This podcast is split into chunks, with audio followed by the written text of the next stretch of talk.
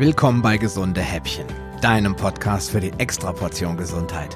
Hol dir tägliche Impulse für die beste Version von dir.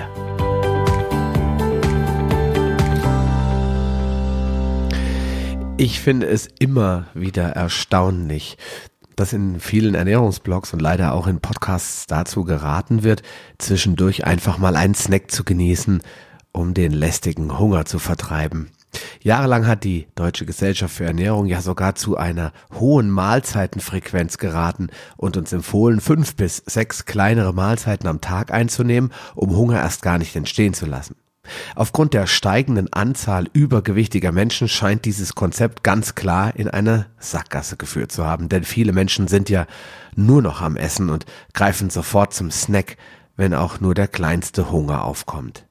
Natürlich wird dabei immer wieder betont, dass es unbedingt gesunde Snacks sein müssen und nicht irgendwelches Junkfood.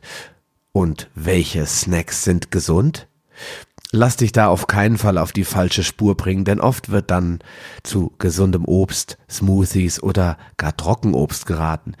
Dieses mögen theoretisch alles gesunde Snacks sein, katapultieren aber deinen Blutzucker in ungeahnte Höhen und sorgen so dafür, dass du nach kurzer Zeit ein echtes Hungerloch hast und wieder essen musst.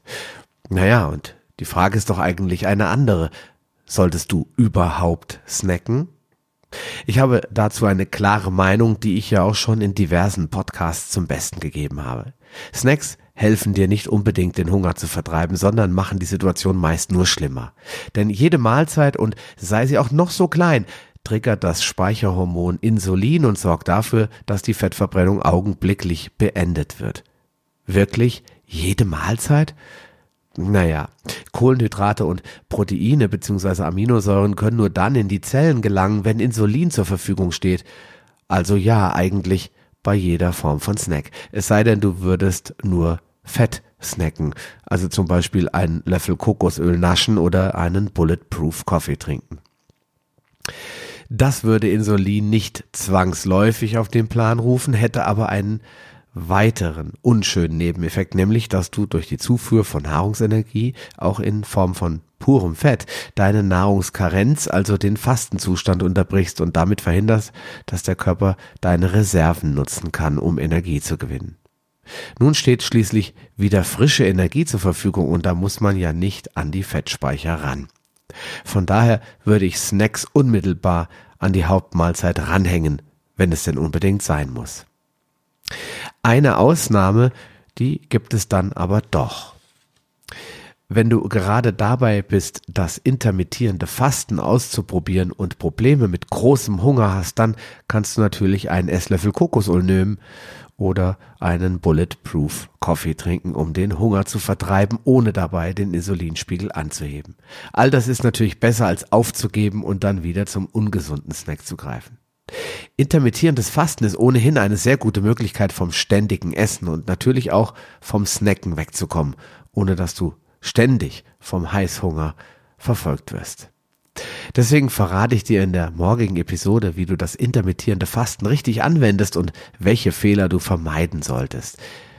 Wenn du noch ein wenig mehr über das Fasten im Allgemeinen erfahren willst, dann schau auf jeden Fall mal in die Show Notes. Dort verlinke ich dir meine Fastenseite.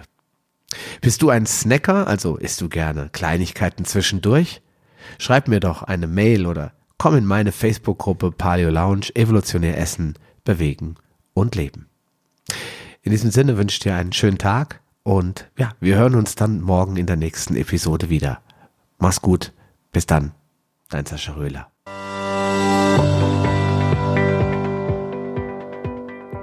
Lust auf mehr?